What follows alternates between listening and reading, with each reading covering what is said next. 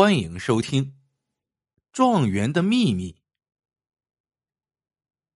张生寒窗苦读十载，离家两年，进京赶考，终于金榜题名，高中状元。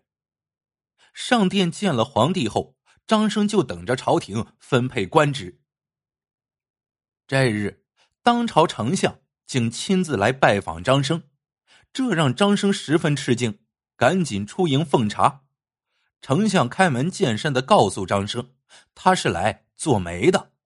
那日张生骑马游街时，皇帝的长公主见他才貌双全，十分欣喜，回去就跟皇帝说了。皇帝这才让丞相来做媒。张生大吃一惊：“恩相，这可使不得！我进京前家中已有妻子，虽然还没有孩子，但既有家室。”不敢再耽误公主。丞相点头说：“公主的意思是，既然还没有孩子，和离即可，多给点金银补偿就是了。”张生连连摆手：“我与妻子情投意合，他又没有错，怎么能和离呢？恩相不用再说了，此事无需在意。”丞相见张生意志坚定，就回宫复命去了。张生觉得自己离家两年了，虽然给家里写过信，但山高路远，也不知道能不能收到。家里人一定都很着急了，还是快些把家人接到京城，自然也就没什么事了。因此，他赶紧派人回去。很快，张生被朝廷任命为翰林院编修。同时兼任礼部主事，虽然没有多大实权，但管理天下礼教，前途十分光明。这一天，下面府里送上来一桩奇案，刚好张生当值，就落在了他手里。这其实啊，算两个案子，一个是通奸案，一个是孝行案。奇就奇在这两个案子是关于同一个女子的。这女子的丈夫离家两年，下落不明。当地发生了蝗灾，饿死多人。女子不肯回没有受灾的娘家，自己只吃火烧蝗虫，将仅有的粮食敬奉给公婆吃。三人这才得以活过灾年。因此，公婆请人禀报知府，要求表彰儿媳的孝行。知府十分为难，朝廷以孝治理天下，理应表彰。但当地人又说，该女子淫荡通奸，说去年公婆之所以有粮食吃，就是因为该女子与多人通奸所得。通奸案按礼法归族中管，最严的族规是可以进猪笼的。但该女子夫家在当地并无同族，其公婆又坚决否认儿媳有行为不端的事情，因此知府只能上报，请礼部判罚。张生也觉得很新奇，上报的府城就是自家县城所在，想来自家那边也受灾了。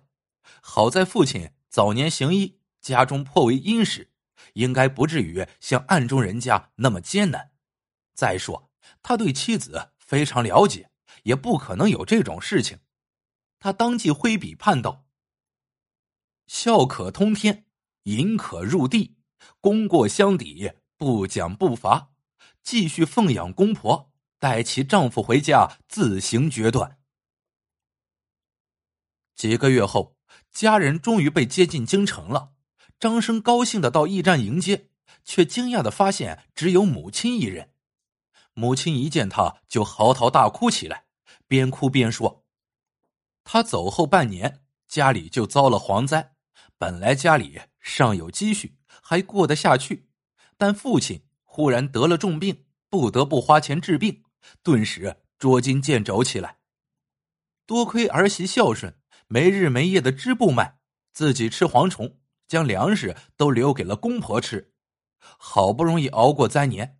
几个月前，当地忽然传起了流言蜚语，说儿媳与人通奸，不但说的有鼻子有眼的，一群无赖还天天上门骚扰。公婆气不过。告到了县衙，知县却不肯受理。好在有个好心的秀才与知府衙门的师爷有交情，将他们将儿媳孝行及留言写成状纸，请师爷上交府里。可怜儿媳在灾年中本就吃了很多苦，又因被流言侮辱后，心中悲愤，一病不起，没几天就过世了。张生父亲见儿媳去世，悲愤交加，一个月后也去世了。母亲万念俱灰。差点自尽，却被邻里劝住，说无论如何要等儿子回来。想不到一个月之后，竟有车马来到家中，说儿子高中状元，要接家人上京。张生大哭一场，把母亲带回家中，又写下文书，令知县严查流言之事，同时上告皇帝，请求为妻子经表。皇帝也十分同情。下旨表彰其妻子孝行，知府那边得知此事竟发生在状元家，也十分恼火，亲自督查，很快就抓住了一个造谣的无赖，判了死刑。尘埃落定后，丞相又来找张生，说此事虽然不幸，但高堂尚在，岂能无人侍奉？旧事重提，张生呢也没再推辞。很快，公主啊就下嫁了。张生成为了驸马，皇帝赐了驸马府邸。张生想要调往刑部，皇帝自然也不反对，还给升了官，让他做了刑部侍郎。此后三年，张生与公主夫妻恩爱，只是公主却一直未能生育，这让张生和母亲都很着急，公主更急啊，找了不少太医来诊治。太医们都说公主玉体并无病症，只需耐心等待即可。终于在第三年年尾，公主有了喜脉。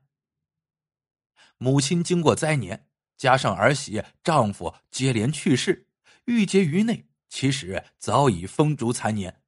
来到京城后，因有太医诊治，这才多活了三年。如今见公主怀孕了，心里一口气放下。没过几天就去世了。张生悲痛欲绝，府里一切都不管了，全交给了管家。这管家是公主从自己府里带过来的，办事十分得力，深得张生和公主信任。这一天，张生派管家出去办事，路途很远，管家半夜才赶回府里。他走进自己屋子，想点灯。却发现油灯没油了，索性脱了衣服，直接上床睡觉。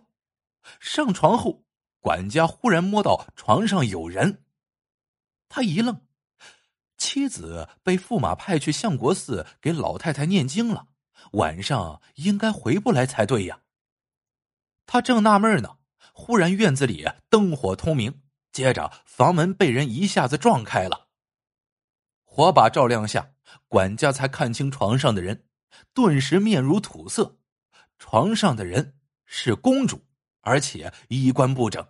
此时他迷茫的睁开眼睛，看着眼前的人，半天才发出惊叫声，用被子捂住身体。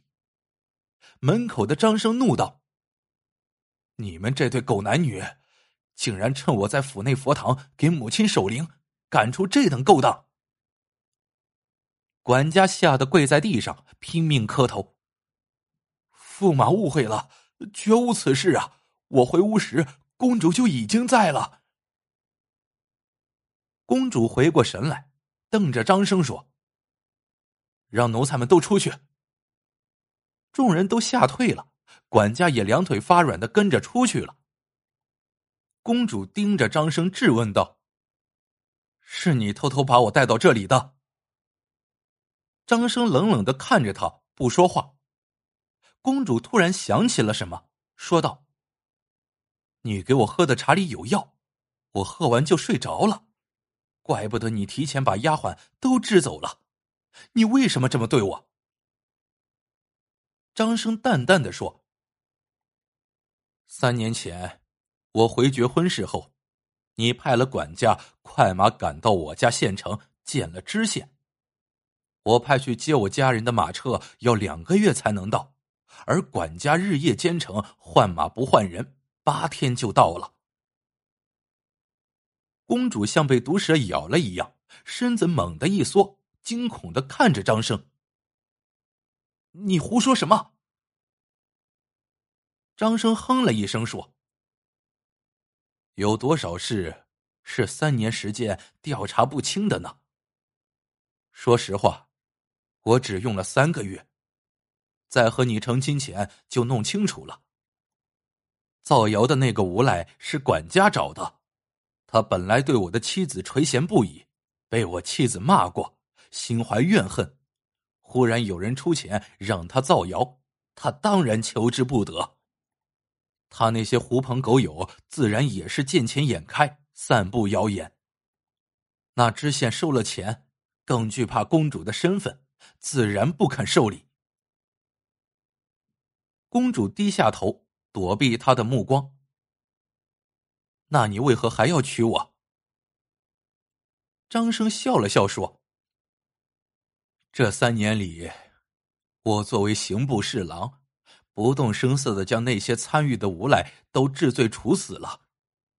那个知县，我也以贪污罪弹劾流放了。唯独你，我没有其他复仇方法，只能娶你。公主突然抬起头，直视着张生。我本以为你没了妻子就能跟我恩爱一生，既然你无情，那我也不隐瞒。就是我干的，你想诬陷我通奸，只怕太天真了。这公主府是我的公主府，你是驸马，也只是臣子而已。他们谁敢出去乱说？张生冷冷一笑：“你知道我父亲是个郎中吗？成亲后，我一直是在吃药，这种药能让我暂时不能生育。”太医们给我诊断后，都知道我不能生育，只是不敢明说罢了。我见母亲快油尽灯枯，才停止用药，你才能怀孕。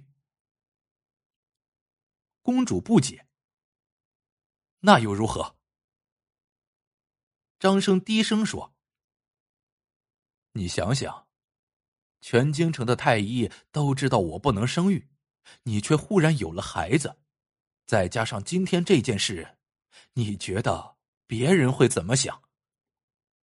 你不要觉得没人敢乱说，天下没有不透风的墙。你堵得住府里人的嘴，堵得住太医的嘴吗？公主大怒，我要让父皇杀了你！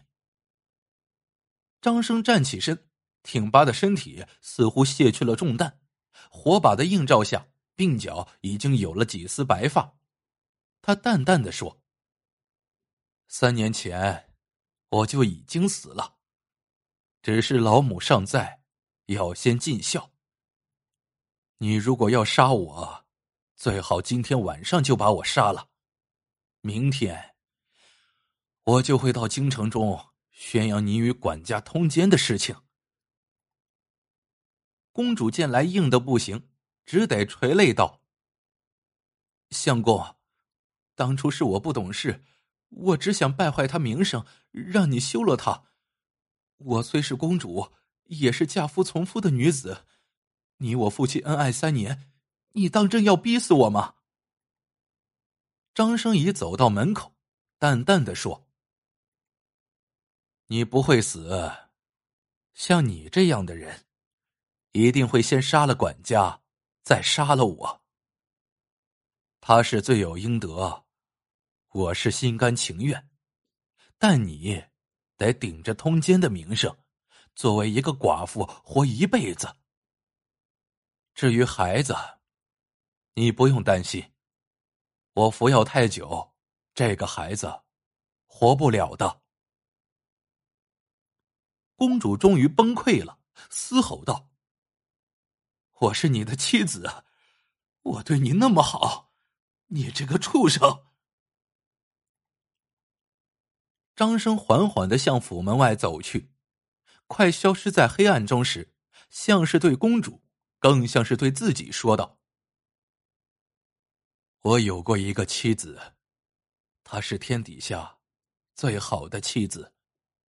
可惜，她被人害死了。